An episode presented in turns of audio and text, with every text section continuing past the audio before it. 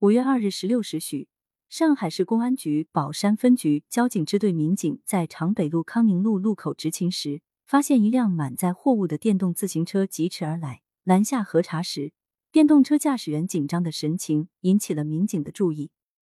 在要求其出示寄递人员电子通行证时，电动车驾驶员江某称自己并未取得该通行证，只是出来帮老板跑腿送货。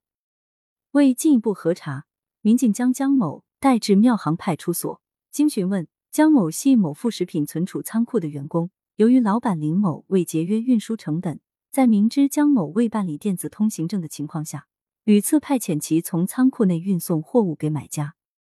目前，员工江某因实施了拒不执行紧急状态下的决定命令的违法行为，被宝山警方依法予以行政处罚。同样，店长林某因实施了拒不执行紧急状态下的决定命令的违法行为，并有教唆他人违反治安管理的情节，被宝山警方依法予以行政处罚。同时，针对其林某私自营业的情况，移交市场监管部门做进一步调查。